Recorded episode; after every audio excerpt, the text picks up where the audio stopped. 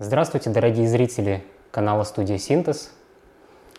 Сегодня у нас в гостях э, впервые в нашей студии представитель от сферы э, культуры и искусства, создатель и бессменный художественный руководитель Санкт-Петербургского театра «Дождей» Наталья Васильевна Никитина. Здравствуйте. Здравствуйте.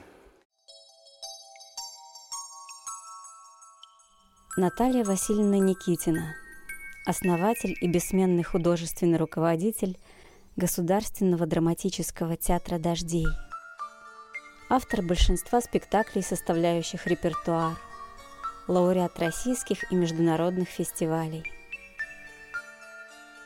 С 7 января 1990 года театр радует жителей Санкт-Петербурга и гостей города – произведениями мировой классической драматургии, спектаклями по пьесам Антон Павловича Чехова, Максима Горького, Бернарда Шоу, Григория Горина и многих других. Театр дождей по складу своему – это театр-семья, театр-дом. Спектакли рождались из дружеских, семейных отношений внутри коллектива – Зрители много лет приходят сюда за особой атмосферой душевного тепла, внутреннего света и глубоких смыслов. Белые вороны, которые слетаются в одну стаю под крышу театра дождей. Ведь недаром эта птица стала эмблемой театра. Птица, не похожая на других. В своих интервью Наталья Васильевна Никитина говорит – Зритель театра «Дождей» – это зритель думающий, чувствующий и крайне интеллигентный. Не нужно путать интеллигента с интеллигенцией – это разные понятия. Интеллигентность – не ум, не знание, не образование, а культура сердца. Я не иду ни за модой, ни против моды, но сколько бы я ни читала современную драматургию, мне в ней душно – После прочтения не хочется жить. Мне видится, надо ставить такие пьесы и так, чтобы после просмотра спектаклей людям хотелось жить. Я ставлю о вечном, а вечное не устаревает.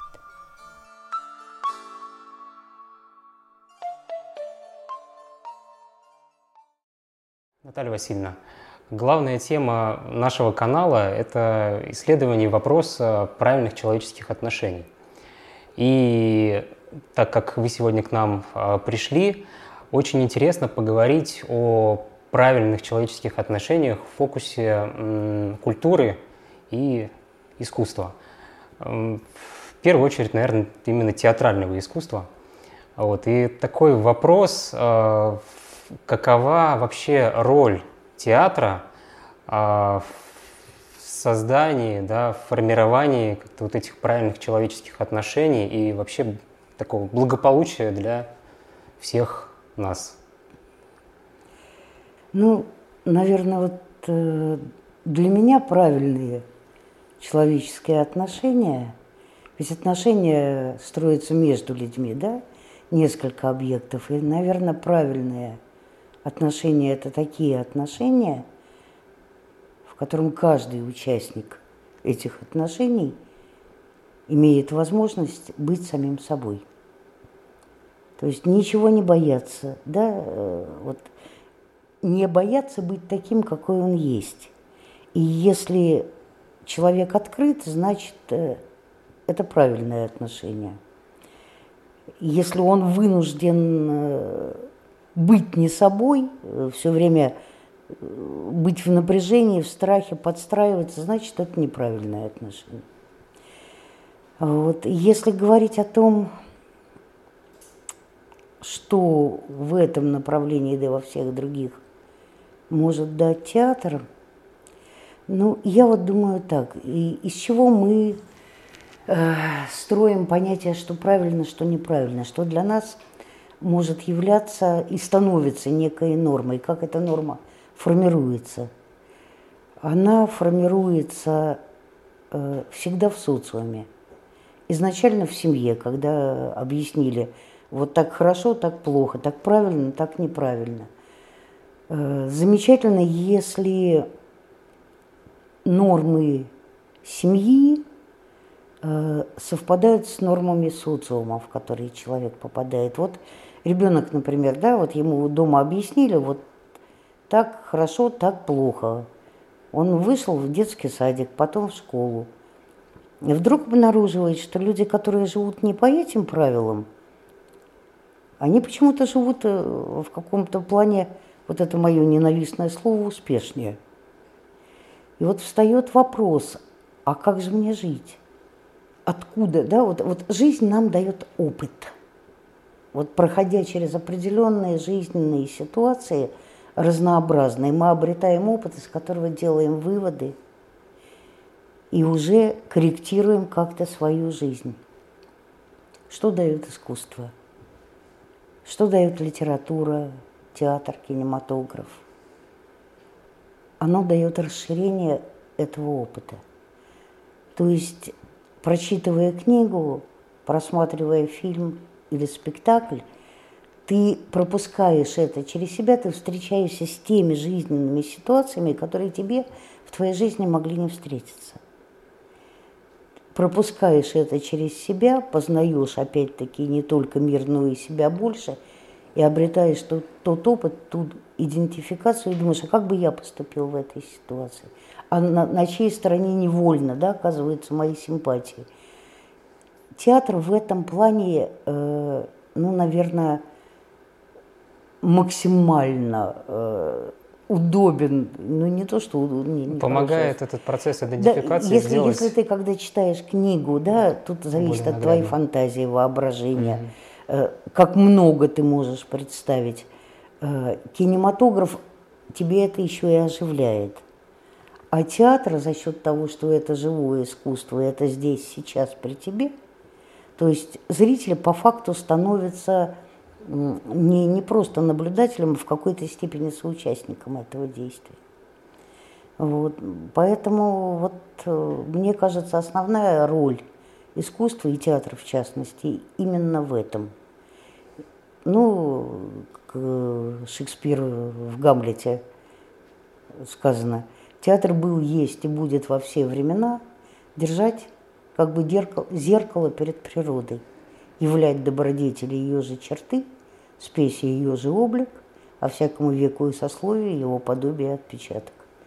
И вот когда человек приходит в театр и смотрит спектакль, перед ним стоит зеркало, а вот отражается он в нем или нет, вот это и смысл театра. Почему сейчас вспомнил э, негодование Гоголя, когда вышла постановка «Ревизора», и те, кто ее смотрели, они э, сказали, как бы смеялись над теми героями, которые там были. Что вот какие люди-то бывают. Над да? чем смеются, над собой смеются. Да, да. Ну, вот знаете, к нам в театр как-то с очень ранних э, времен, еще где-то, наверное, с начала 90-х, э, постоянно приходили психологи. И я многократно слышала, что э, мы за спектакль можем дать людям то знание, на которое уходит там несколько месяцев э, Терапия. занятий лекций. Угу. Да, это, это действительно так, потому что это своего рода погружение.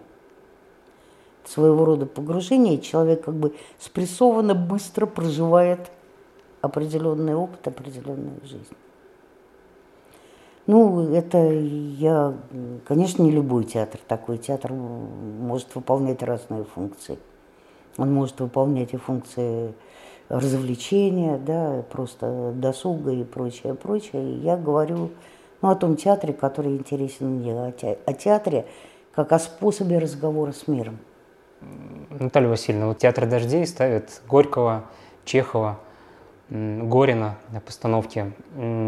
Сейчас в принципе, в России, да, вот в такой, так скажем, массовый современный театр, вот то, что там в Москве и в Петербурге в том числе, то есть э, ставят разные постановки, они как-то вот их пере, э, на свой лад как-то переделывают, да, это можно увидеть. И я сам ощущаю, что негодование, так скажем, а, именно народа российского, который туда не ходит на эти спектакли, потому что смотреть это просто невозможно, ну, как бы об этом говорят.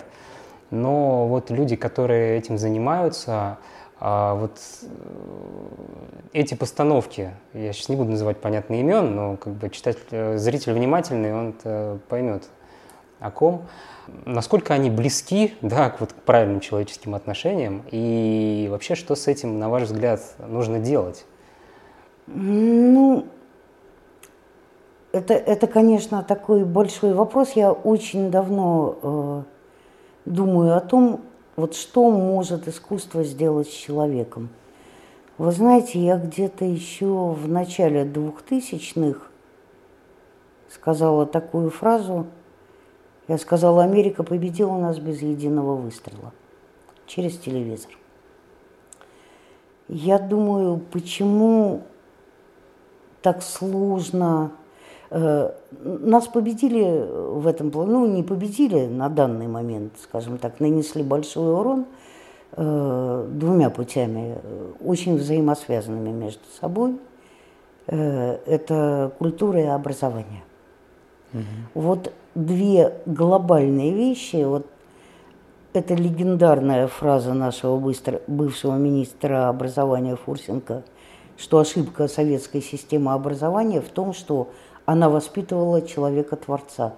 Она Мы должны воспитывать да. грамотного потребителя, который может правильно пользоваться результатами работы человека-творца. В принципе, все, что э, делалось, э, делалось для того, чтобы человек перестал думать, перестал анализировать, перестал двигаться и был построен исключительно Э, на свою реализацию и на свое благосостояние. То есть э, человека от человека двинуть как можно ближе к животным. Э, сделано было очень тонко, очень грамотно, абсолютно понятно как. Потому что когда развалили Советский Союз, и люди занимались элементарно выживанием, просто выживанием, выживанием – себя, выживанием, э, так сказать, своей семьи. В это время вот ведь личность формируется, как говорят психологи, э, с трех до пяти лет, максимум до шести. Именно в этом возрасте вкладываются какие-то основы. На чем воспитывалась я? На русских народных сказках, на очень добрых мультиках и фильмах, где вот когда тебя спрашивают, а почему это хорошо, ты же не можешь объяснить, почему это хорошо. Вот почему, скажем, это белое. Вот докажи, что это белое. Ведь на чем всегда люди побеждают? Когда ты говоришь, ну это же так, а ты докажи, что это так. Ну как можно доказать э, как бы, очевидные вещи? Это, это трудно, это можно, но трудно. Вот это формирование совершенно э, другого отношения к миру, когда впереди я, вот я формировалась в обществе, где впереди было мы. Угу. И мне кажется, э, в целом в российском менталитете как-то так сложилось. Я, я не историк, да, но вот э, какой-то общинный склад, он очень близок к русскому человеку. Ему очень близко Э, чувство коллективизма, и ему очень э, близка жертвенность в, в хорошем смысле этого слова. И вот это как норма вкладывалась, ну вот с молоком встревоженной за судьбы мир матери, да, вот изначально. И поэтому формировалась э, вот, вот такая ментальность. И она была очень наша – в Мелехово, э, в усадьбе Чехова, мы вот дважды ездили туда на фестивале, э, я познакомилась э, с очень интересным театроведом Мариной Тимашевой и прочитала в журнале «Театр» ее статью, когда она говорит о том, что у каждого народа есть свое табу, есть свой запрет. Вот, например, у нас да, не, не принято говорить на туалетные темы за столом. У нас, в принципе, не принято говорить на физиологические темы. Вот, да, вот э, в российской, не знаю, я не побоюсь слова, я себя считаю советским человеком, абсолютно не стыжусь. Вот я ватник, я совок, и совершенно не, не стыдно за это. Например, э, в Европе там не принято спрашивать, сколько ты зарабатываешь, а у нас запросто. Или за кого ты голосовал. Вот у каждого народа есть свои табу. И когда в Европе нашего Чехова ставят так, как они ставят, они свои табу не нарушают. Они его ставят по, по своим правилам, как видят. Угу. А вот когда у нас так делают, идет нарушение наших табу. А на этих табуированных вещах и строится, по сути дела, фундамент, платформа. То, что передается из поколения в поколение. Поэтому люди и возмущаются. Потому что они приходят и видят, как трогают то, что для них святое. Когда это какие-то глубинные основы, Пытаются... их сложно выразить словами. Для, вот... для, для того, Но чтобы больно, управлять, да, управлять народом, его надо превратить в толпу. Для того, чтобы его превратить в толпу, его надо, э, он не должен уметь думать. Вот недавно, кстати, несколько месяцев назад, по-моему, в Москве, не помню, то, то ли на Манежке, то ли где выставили э, бабу, бабу эту да, с да. Роди, да, как да, будто да. бы Родина мать. Но это вот как раз тот, тот подход и есть, разрушить что-то. Ну, поэтому святое. я нахожусь в том э, однозначном меньшинстве, э, я за цензуру. Вокруг меня все кричат, ты с ума сошла, мы придем вот к этому, к этому. Вот да, была жесткая и в определенные моменты принимающая совершенно уродливые формы цензуры в советское время. Но эта уродливая цензура не помешала создать огромное количество произведений искусства настоящих. Шедевров, да. Шедевров. По-настоящему. Фильмов, спектаклей. И, и то, что э, люди освоили изопов язык и получали от этого особое удовольствие. От того, чтобы сказать так, что вроде бы к тебе придраться нельзя. Понимаете, я, я в юности сталкивалась э, с этой, так сказать, идиотской цензурой, но я ее обходила. Я вот, э, когда училась в Литмо, я была в комитете комсомола, сектор эстетического воспитания – у нас проходили факультетские вечера, мы решили включить институтское радио. И я в портком ходила согласовывать программу этого радио. И председатель порткома говорит, а это что такое за группа АББА? Это АБО он так назвал. Ага. Я говорю, это шведская группа, такая, она борется против капитализма, у нее есть песня, высмеивающая деньги, там, мани, мани, мани. Он говорит, а, ну ладно, нормально. Все, АБО звучало. Вот, поэтому... При определенном творческом подходе? Да, да, я говорю, был вот один момент, который, ну вот просто, это пример такой классический, э, когда нашего факультета вечер попал на 22 апреля, на день рождения Ленина. А факультетские вечера – это всегда веселые вещи, это же несерьезные мероприятия, да, вот. И у кого-то, я не знаю, там из комиссии переклинило, что как это вот, вот день рождения Ленина, а вы вот так, вот так. А, вечер наш делал Семен Яковлевич Спивак, тогда еще Сеня, будучи студентом театрального института, художественный руководитель молодежного mm-hmm. театра, так сказать, э, частью которого юридически мы являемся – Э, вот. Э, он там просто уже в отчаяние, говорит, я, я не могу, я сейчас это, я ничего не буду говорить, хочешь говори. Я говорю, да, хорошо. Когда подошло время наше говорить, я говорю, Владимир Ильич Ленин был удивительно скромный человек. Вы предполагаете, что ему было бы приятно, если бы наш факультет в его день рождения, вместо того, чтобы делать то, что все, стал прославлять его – как бы он на это посмотрел, как вы считаете? Все, все заткнулись. Мы получили свое законное, заслуженное первое место.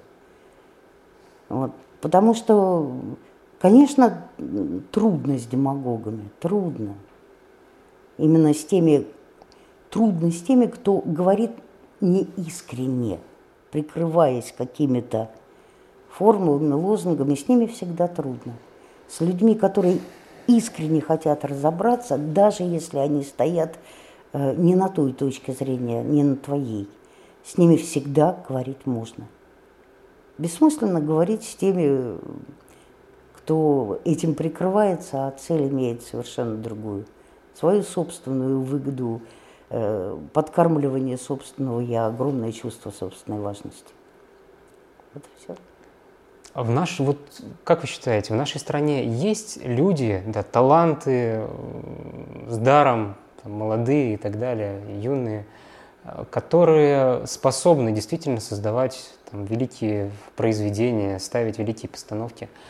Или, возможно, просто нет механизмов, которые могли бы вытащить этих людей наверх, чтобы они стали известными, да, чтобы они стали, могли вещать на вот на э, ну, страну как-то вот? Вы знаете, э, я, я читала, слушала неоднократно, что, э, причем у совершенно разных людей, будь то это историки, будь то психологи, будь то биологи, эзотерики, кто угодно, что, в принципе, где-то 10, ну, предел 20 процентов – да, э, от э, человечества. Это люди, э, ну, как бы осознанно существующие, они пойдут по своей дороге, не в зависимости ни от чего. Вот, вот я, я могу делать так, и я не могу делать иначе. Вопрос ведь в том, что происходит, касается не этих людей. Эти люди все равно будут, э, они, они найдут, где прочитать, они найдут, э, проби, что написать, да, да. И, и прочее, прочее. А вопрос как раз в остальных. В остальных, которые еще, э, ну, может быть, не столь осознанны, как сделать, чтобы вот мир вот это все поддерживал. Для меня действительно очень большой вопрос, э, не, не в претензии никому, это именно вопрос, на который я ищу ответ. Э, почему, например, э, у нас такой разрыв между тем, что провозглашается, вот, например, как та же культурная программа, которая была, так сказать, руководством государства озвучена. При этом финансирование идет совершенно другого – публичность, да, вот э, освещение посредством массовой информации, я смотрю тот же канал «Культура», да, и когда я смотрю новости, я вижу, что, опять-таки, про продвигают э, полностью противоположное то, что обозначено с программой. И здесь все упирается всегда и во всем в человеческий фактор. То есть любая прекрасная идея сверху, да, проходя ниже, через человеческий фактор реализаторов, э, она извращается до полностью противоположного. Я э, убеждена в двух вещах. Во-первых, в том, что, э, конечно, наша страна, она удивительно талантлива. И ни, никакими вот потрясениями, а потрясения у нас выше крыши. Понимаете, вот что не история, то потрясение. Да. 17-й год это потрясение. Потому что сломали полностью старое, начали строить новое. Только начали строить новое, сначала Великая Отечественная война, да?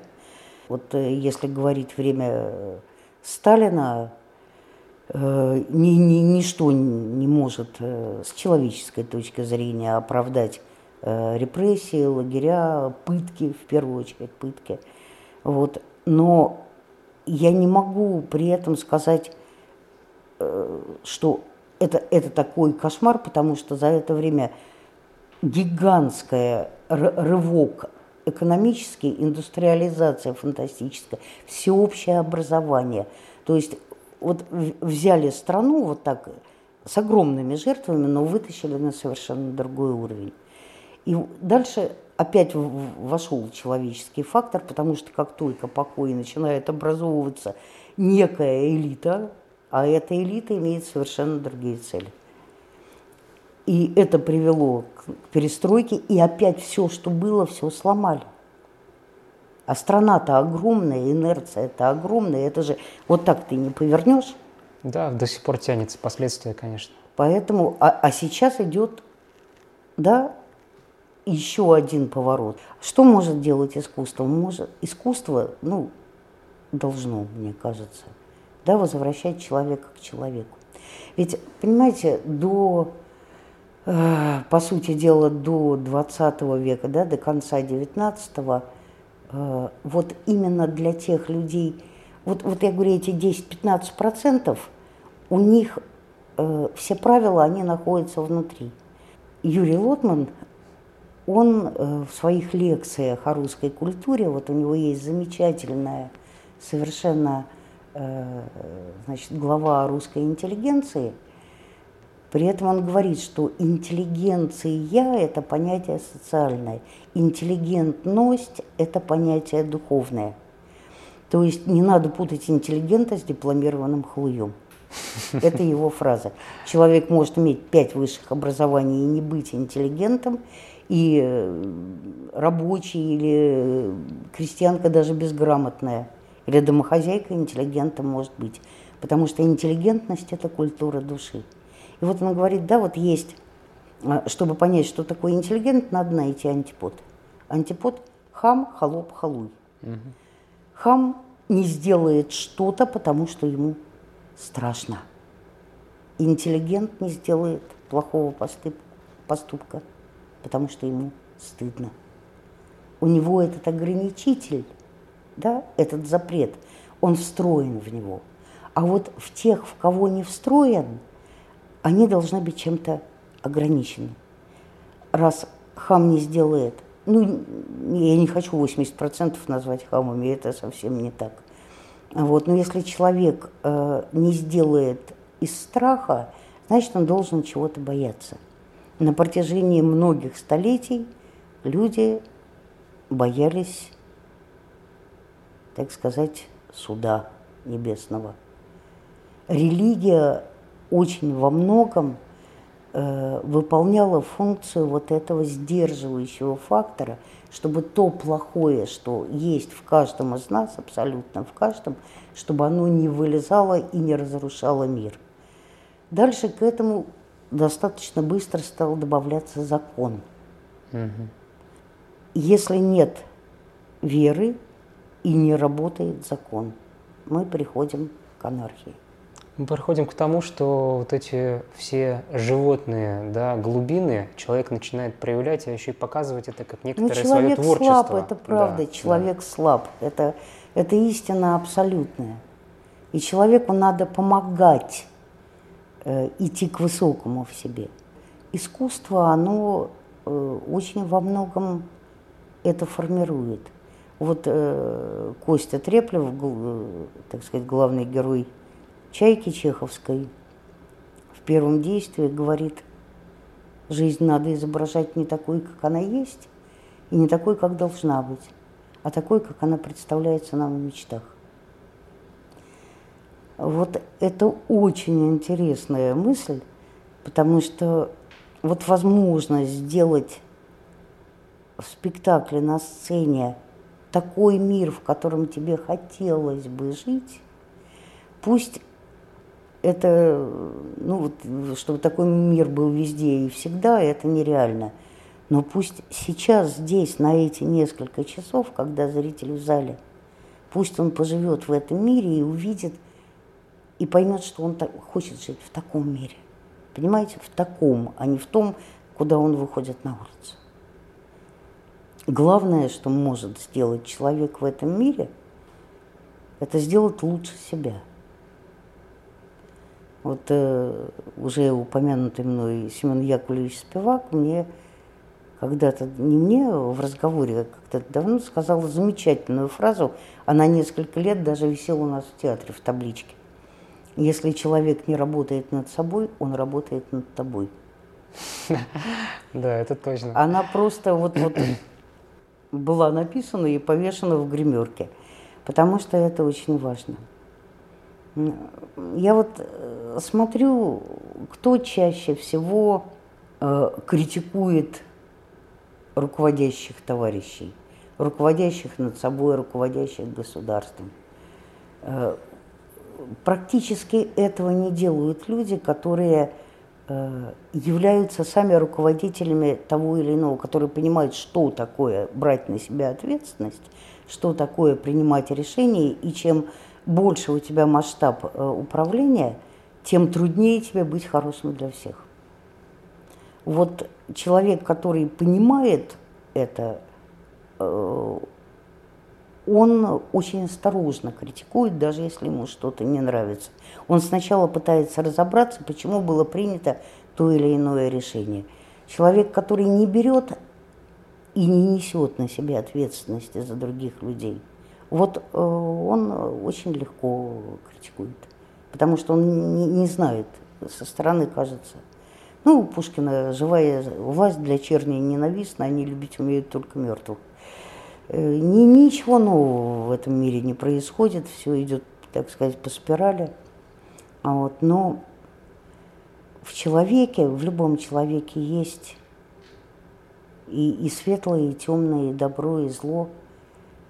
И вот я считаю, что, конечно, замечательно, когда искусство подкармливает вот то добро, которое есть в человеке. Вот, вот это очень здорово. Потому что большинству людей после этого очень-очень хорошо. Вот просто это по зрителям видно. И я точно знаю, что э, если какому-то человеку на наших спектаклях плохо, значит с ним большая беда. Значит, он уже настолько скрючен, закрыт, захвачен и не способен испытывать радость от вот этого движения наверх. У него большая-большая проблема. Я сам не раз выходил после спектакля в театре дождей в слезах, ну, на самом деле, но не от того, что мне было плохо, а от того, что Нет, это... просто была такая высота, которая как бы забрасывает тебя туда наверх, и вот этот конфликт между тем, что ты увидел, тем, что, что ты вот видишь обычно, ну, очень сложно это принимать. Вот. Ну, я, я, например, принимаю то, что я понимаю. Э, если я чего-то не понимаю, а принимать надо, я себе все время напоминаю о бесконечности, которую я не могу понять и представить, но она есть. Мне, мне, мне хорошо там, где хорошие отношения. Вот в той же э, странный миссис Сэвидж в финале, когда доктор говорит миссис Сэвидж, что она может ехать. Она говорит, что я не хочу уезжать отсюда. Говорит, эти люди полны сочувствия друг к другу. Они жалеют друг друга, они щадят друг друга. Они оберегают друг друга, они понимают друг вот если говорить о человеческих отношениях, то это, вот, наверное, это те отношения, которые должны быть. И театр, да, он зачастую показывает, как можно туда пройти, за счет чего к таким отношениям, а что приводит к обратному. Как бы, когда тебе не говорят, не приказывают, а ты смотришь, ты сам видишь, сам делаешь выводы, на тебя никто не давит – но ты сам для себя открываешь какие-то пути, как надо делать, как не надо. А еще было бы здорово, если бы еще, ну, скажем так, вот мы к этому стремимся, наш театр, к тому, чтобы людям хотелось поступить вот так хорошо. Не просто они видели, а еще хотелось. Потому что вот после той же Савича вот эта замечательная фраза «захватите или возьмите да, зонт, возможно, пойдет дождь, что есть тысяча способов выразить любовь. Надо только научиться это замечать. И э, просто не, неоднократно встречалось, что после спектакля люди объясняют все в любви, вот именно вот этой фразой. Ну, самое, конечно, прекрасное, будьте осторожны, не сломайте себе шею. Да, или решетка нужна для того, чтобы держать за, за ней весь мир. Тоже очень, очень интересно. А, Наталья Васильевна, вот вы давно уже руководите театром, да, и актеры – это очень индивидуальные, яркие люди. Как вам удается именно вот человеческими, да, не профессиональными какими-то инструментами, а вот какими-то человеческими, наверное, методами сохранять вот этот баланс, гармонию для того, чтобы э, театр, спектакли звучали как нечто целое? Знаете, наверное, все-таки э, первое мне не столь важно, какой человек актер, сколь важно, какой он человек. Вот это первое и главное. Поэтому при просмотре в театр э, не такую большую часть э, занимает просмотр, э, как бы показ актера, сколь разговор с ним – потому что э, вообще изначально театр дождей э, родился как театр единомышленников. Мы э, вышли, осенью будет, в октябре будет 33 года, как такая цифра, вот, из театра «Суббота», э, где уже я поставила два спектакля, кроме этого я восстанавливала, э, так сказать, поддерживала в репертуаре спектакли Э, создателя «Субботы» э, Юрия Александровича Смирнова-Несветского. Вот, и вот там уже сформировалась такая некая команда, некое ядро театра «Дождей», и оно сформировалось именно э, как ядро единомышленников, не, не, не людей, желающих себя показать и реализовать, а нам были важны и отношения внутри театра, и отношения с миром, и что мы играем. Ну вот это вот именно отношения внутренние, они были очень-очень важны. Потому что э, вот то, что я говорю, нормальные отношения, когда человек живет вне страха, когда он может быть самим собой. Вот э, я помню, когда мы ставили, репетировали «Три сестры», вот я задумалась, э, три сестры, и у каждой из них своя комната. И когда там Наташа, значит, жена Андрея говорит, Ирине, милая, родная, переберись пока Коля. Ты с Олей будешь жить в одной комнате, вот, а твою комнату Бобику. И Ирина совершенно не понимает, говорит, что? И когда они, две сестры, все-таки оказались в одной комнате, их кровати были закрыты ширмами. Вот ну, я стала думать, почему очень важно, чтобы у человека оставалось то пространство, где он может полностью снять контроль и просто быть самим собой. И вот чем в театре больше людей,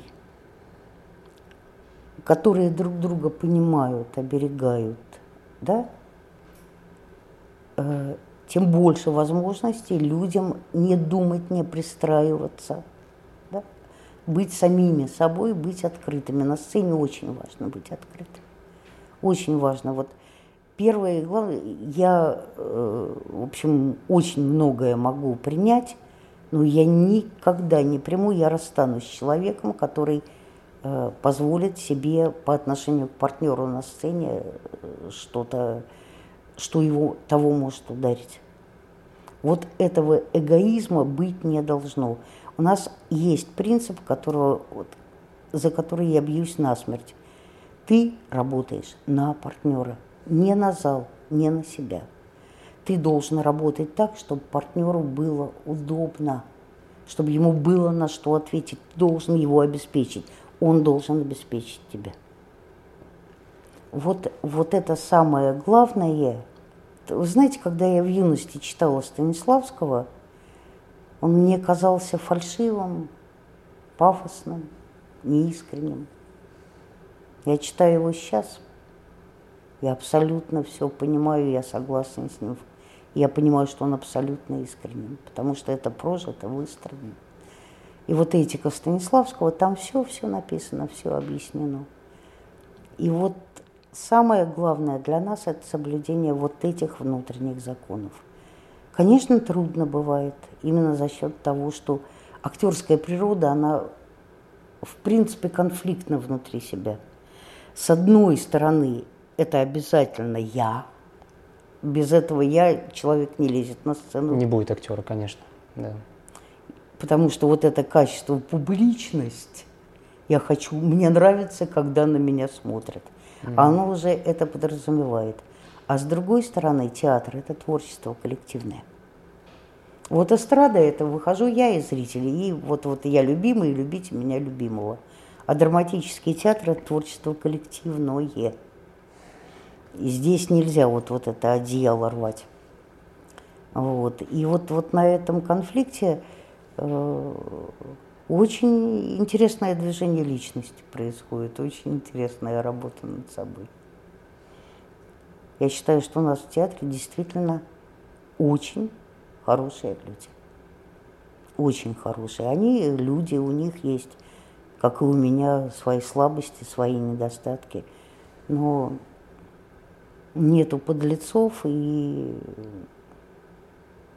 поэтому мы, мы и живы, несмотря на то, что театральные идеи на жизнь дают 10, максимум 15 лет. Но все-таки 33, и по моему ощущению, э, признаков смерти мы не подаем. Да, я бы даже сказал признаки процветающей жизни. Да. Учитывая постоянные аншлаги, и даже билеты иногда бывает достать непросто. Это всегда показывает востребованность общества. В чем общество нуждается? Это действительно так, зритель голосует ногами. И, естественно, если вот что-то э, распиарено, что-то модно, что-то успешно, э, туда пойдет определенный зритель, который должен отметиться. Я это видел. И туда пойдет зритель, который получает удовольствие, когда видит, как что-то рушится, как что-то разламывается. Ну, есть же это, есть но все равно подавляющее большинство людей, оно по своей природе созидательно и стремится к светлому. Все равно стремится к светлому. Человек хочет быть счастливым.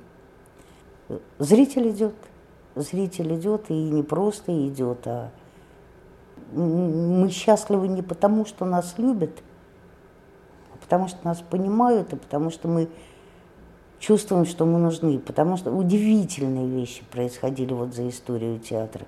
Вот у нас есть спектакль «Тряпичная кукла», да, где Марсела, главная героиня, девочка, которую в, в самом раннем возрасте бросила мама и отправилась, э, так сказать, карьеру делать артистическую. Вот, папа в печали начал пить, и девочка умирает от того, что у нее разбито сердце во сне там оживает кукла, и вот то ли это сон больной девочки, весь спектакль, то ли еще что-то. Но так или иначе, она в этом сне, она встречает свою маму, которая стала ведьмой. Вот, и мама просит прощения, и девочка ее прощает. Да?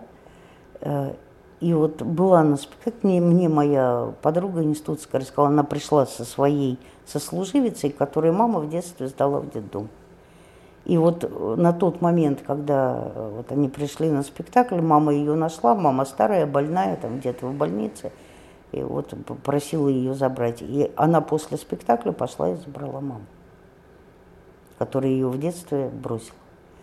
И я знаю, что бывают ситуации, когда люди, например, лет 10 к нам ходят, ну, чуть ли не на каждый спектакль, а потом пропадают. И я совершенно не, не, так сказать, переживаю. Я понимаю, что если они к нам ходили вот так, значит, мы им были нужны. Значит, им было трудно э, самим стоять это время, а мы э, в них черпал я мужество, да, они давали мне надежду. Вот, это, это нормально. Поэтому очень хочется просто нам показать людям, какими они какие они на самом деле внутри хорошие. Какие они хорошие, добрые, как много они могут сделать вокруг. Наталья Васильевна, вот вы сказали, что театр да, он в спектаклях показывает тот мир, в котором хотелось бы жить, мечты. Да?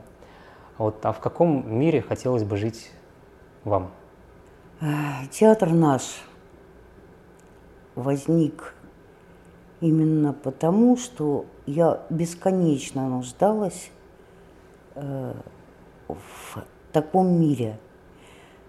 Э, у меня от рождения, это правда от рождения, я знаю, это даже не от воспитания почему-то, э, есть несколько качеств. Я не переношу вранья, совсем не переношу. То есть я сама не умею врать и очень страдаю, э, когда меня обманывают.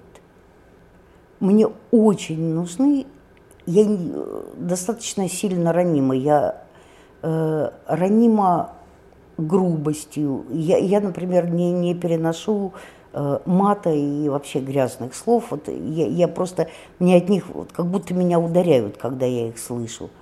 Вот, э, мне очень трудно э, все время анализировать, как меня поймут, не поймут ли меня неправильно. Вот, вот это желание быть собой, зная точно, что у меня внутри нет желания никого обидеть, никого унизить. И вот, вот чтобы была вот эта возможность, чтобы вокруг люди были открыты, доверчивы. Вот мне очень часто говорят, Наталья Васильевна, берегите себя. Я на это всегда говорю одно и то же. Я не могу себя беречь. Ну как я буду себя беречь? Как вы себе это представляете? говорю, меня беречь можете вы, а я буду беречь вас. Вот давайте сделаем вот так. Вы бережете меня, я берегу вас. И тогда все будет нормально. Поэтому не осуждение, желание понять. То есть вот минимум думай себе, максимум о других, внимание. Вот, ну вот, вот как в «Странный месяц Севич». Оберегать, щадить, понимать. Очень важная вещь – понимать. Потому что э, вот в «На дне» есть гениальный монолог Луки, когда он говорит, правда не всегда по недугу человеку не всегда правдой душу вылечишь, да, вот. Знал я человека, который в праведную землю верил, что должна быть праведная земля. И вот все человек хотел эту праведную землю искать. Был он бедный, жил плохо. Вот и, а потом пришел ученый, а карта открыла, сказал, что нет нигде праведной земли. Вот человек как так жил, жил, терпел, терпел, все верил есть, а по планам выходит нету. Вот ученому в ухо, а потом пошел домой и удавился. И вот, вот это принятие человека таким, какой он есть, это трудно. Это вот, к слову, самая большая работа над собой именно, как над руководителем. Это все время удерживать себя, чтобы не бежать впереди паровоза и не требовать от человека больше, чем он может. Вот это самое трудное, потому что хочется вот, вот это сразу. А бывали ситуации, когда вот человека вот туда поднимали вместе, а, он туда взлетал, а сам стоять там не мог, и в результате уходил из театра. Это, это было очень обидно, когда талант был э, больше личности. Конечно, вот таких людей, я говорю, у меня есть ощущение, что я, я иногда существую как бы без кожи. А без кожи больно, поэтому очень хочется создать мир, где тебе не будут делать больно. Потому что вот я, например, не боюсь смерти, а боли боюсь. Вот, и вот хочется создать такой мир. У нас же не случайный символ театра белая ворона. Вот поэтому мы собрали вот эту стаю белых ворон, и не страшно. А к нам другие белые вороны в зрительный зал слетаются, слетаются, и они не чувствуют себя изгоями среди черных. Они понимают, что они просто другие, и все нормально, и это хорошо. Вот этот мир, где человек может жить без страха, без страха удара. И очень важно, что он должен знать, что для этого он сам никогда не должен никого дарить. Наталья Васильевна, у нас есть традиционное пожелание нашим зрителям. Вот в эту камеру можете сказать то, что вам хотелось бы передать. Ну, я не готова была, надо подумать.